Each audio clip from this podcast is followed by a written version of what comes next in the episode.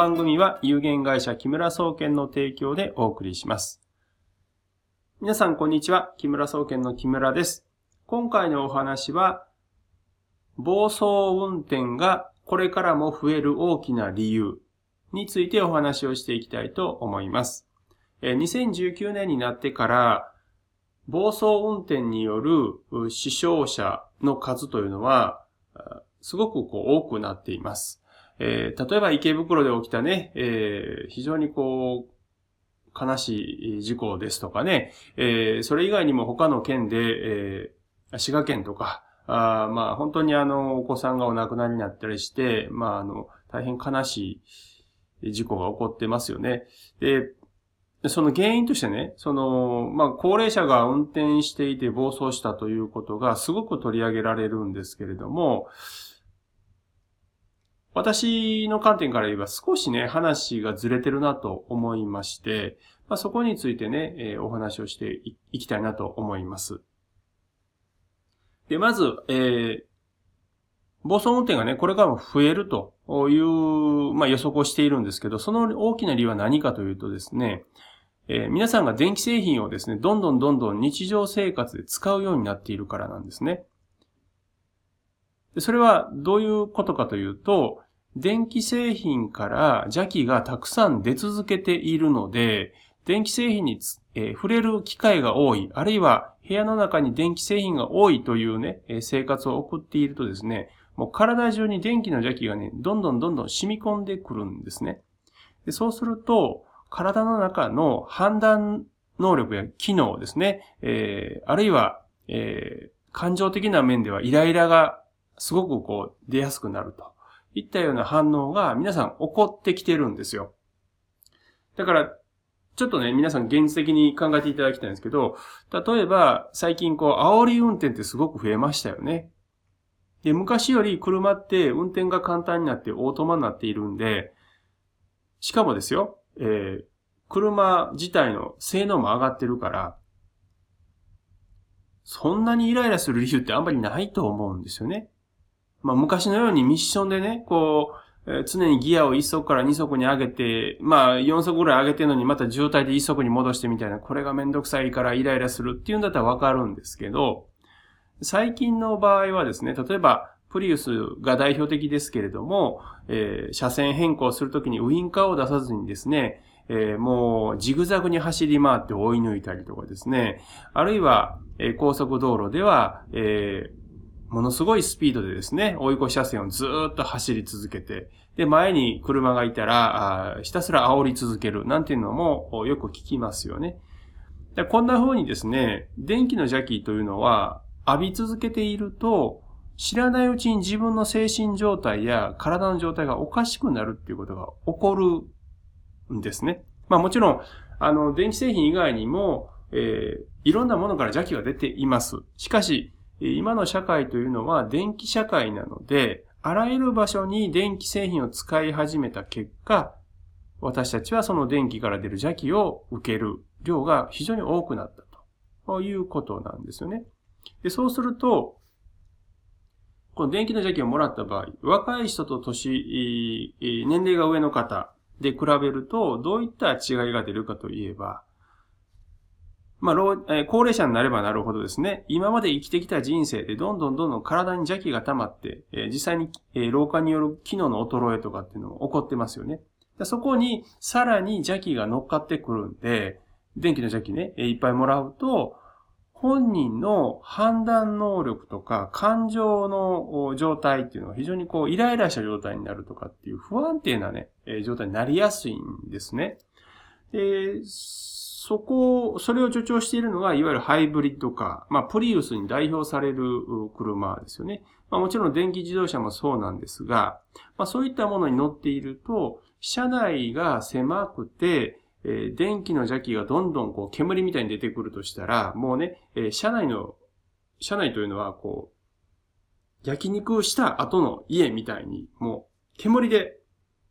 すごい状態になってる。いうことなんですね。そうすると、まあ、外を歩いてる時にはそんなに問題なかった方が、車に長時間乗ったりとかすると、えそこで邪気をどんどんもらって知らないうちにね、自分の判断能力や身体機能が低下しているので、まあ、しかもイライラしてますからね、まあ、せっかちになっていろんなことしてしまうと。で、最悪なことに危険な状態が起こった時に、その判断をする、こう、肉体的、精神的なスピードも遅れてしまうということなんですよね。まあ、それが事故につながっているというふうに、まあ、思っています。まあ、もちろんね、特にプリウスで事故が多いというのは、まあ、販売台数が多いっていうだけじゃなくてですね、えー、結構構造的な欠陥も指摘されています。えー、例えば、えー、アクセルとブレーキのペダルの位置の問題がね、あって、しかもブレーキのペダルがツルツルしているので、思わず踏んだ時に滑ってアクセルに足が、流れていきやすいとか、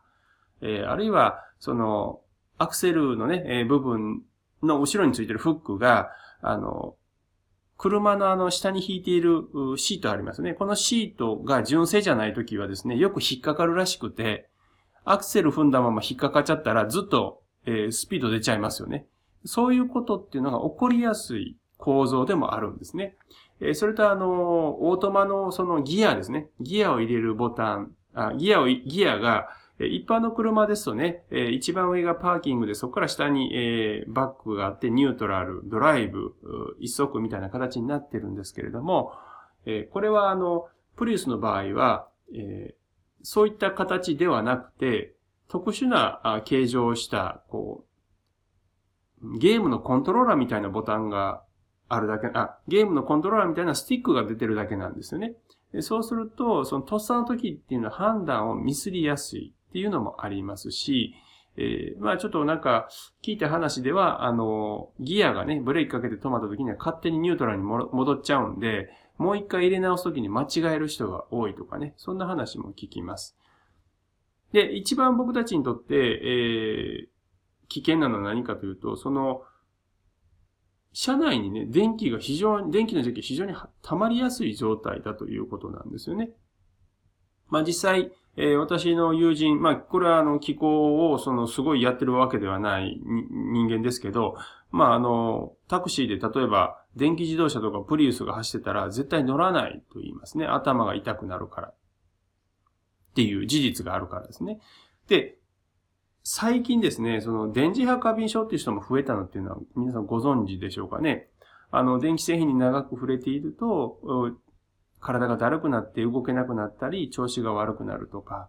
まあ、あるいは、あの、三半期間が悪、あの、こう、ちょっとおかしくなってクラクラするとかっていう人いるんですよね。で、こういう人ってどんどん増えていて、で実際に、あの、私のところにはたまに連絡あるんですけど、実は東京にいたけど、もう電気製品に囲まれてると、もう苦しくて生活できないから、千葉の田舎にね、えー、引っ越しましたとか、あなんとかなりませんか？みたいな相談をね、時々受けることがあります。で、そうでなくても、えー、一日の間、もう仕事するのが精一杯で、もう電気、パソコンとかね、見た後、ものすごい疲れるとかっていう方も実際にはえー、知り合いの中にも言います。まあ、こんな風にね、実は電気製品っていうのは、その、慢性毒性という特徴が、慢性毒性を持っているというふうに僕は思っていますし、そう感じます。で、えっと、慢性毒性についてちょっとお話ししておくと、これは徐々にその影響がたま、悪い影響が溜まっていって、で、ある、その許容量を超えた時に症状が出るっていうものなんですけども、例えば花粉症が最近では有名ですよね。あの、花粉症も花粉のせいではないんですけど、えっ、と、花粉と邪気が結びつくと花粉症になっていくんですけども、まあ、これも電気がかなり影響しています。えー、と、まあ、いうふうに思っていますし、私たちは電気のその邪気を抜くと花粉症が治るという事例も実際持っているので、えー、まあ、かなり電気製品がね、悪さをしてるなというふうに感じています。で、えー、こんな風にですね、あの、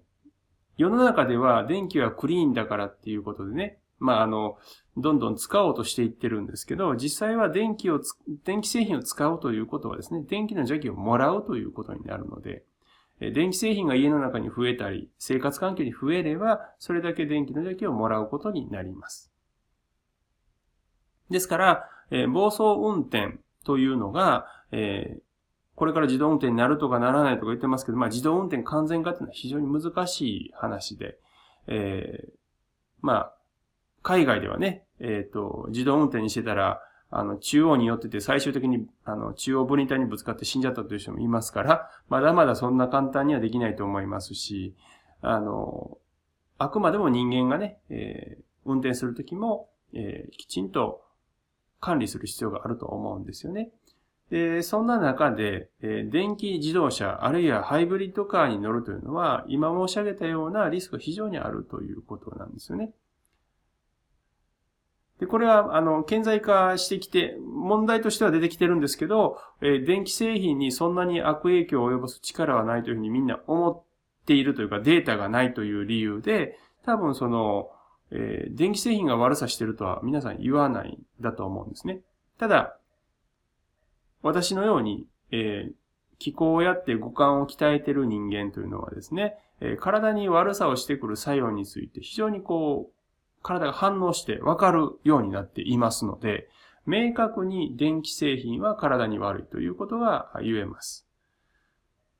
で、えー、とはいえね、その電気製品なしで生きていくことできないっていうこともありますから、私たちの場合は、その電気製品との距離をとって、えー、電気製品まみれでね、生活をするのをちょっとこう変えていこうというふうに考えています。それと大事なのはですね、えー、体に溜まってくる電気の邪気をですね、いかに抜いていくかということです。で、これは、あの、私どもでやっている、その気候のセミナーでね、学んでいただくことで、出す力、邪気を出していく力っていうのを上げてもらうことをやっております。まあ、これは気候のセミナーになりますけれどもね。で、皆さんがね、えー、簡単にできる方法としては、え、手や足の指を揉んで、え、いただくとかですね、体をさするような形で、いわゆる体をほぐすということをする中で、え、邪気を抜きやすくするということは可能だと思いますし、あるいは部屋の換気をすることでですね、え、部屋の中に溜まっている電気の邪気をですね、外気取り入れて、こう、薄くしていくと。いうことも対応方法としてはあると思っています。ただね、えー、IH とかですねあ、あるいは床暖房に電気を使っているというふうになると、これはですね、もう、えー、生活していくと、電気の邪気をね、もらわざるを得ないということがあるので、まあ、これからね、えー、その、IH にしようかとか、オール電化にしようかって思ってる方は、まあ、ちょっとやめといた方がいいんじゃないかなっていうのが、まあ、正直な意見です。はい、えー、まとめますとですね、えー、これからもね、車の暴走運転増える大きな理由としては、電気の邪気を皆さん、えー、もらう、どんどんもらう生活をしていますんでね、えー、判断力や、えー、集中力、え、そして体の機能がね、低下することによって、え、事故は起こりやすくなります。特に、え、高齢者の方はですね、今まで、え、の生活で、え、邪気をもうすでに持っています。そこに、そこにね、えさらに電気の邪気が乗ることで、判断ミスが増えやすくなるということですね。まあ、これは暴走運転に限ったことではないということですね。はい。えー、そして、えー、その電気の邪気とのね、距離を取ることがすごく重要になってくるので、生活環境であまり電気製品を使わないとか、あるいはスマホを使う時間を制限するとか、えー、といったようなね、え、自己管理も大切になってきます。あと、窓を開けてね、外気と、えー、部屋の空気入れ替えてね、電気の邪気を減らす努力も必要です。そして、えー、電気の邪気をね、えー、出していくとなるともうね、えー、ただ休むとかあ、寝るとかですね、休息する程度の消極的な、えー、セルフケアでは間に合わないです。これはもう事実間に合わないので、えー、積極的に出していく方法を実践してもらう必要があると思っています。まあ、その中でね、指もみや体をさするといった方法は、効果的だと思っていますし、もっとね、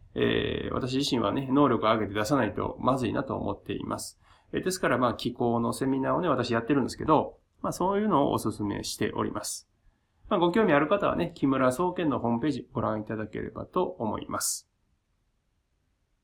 最後までお聞きいただきありがとうございました。それではまた次回お会いしましょう。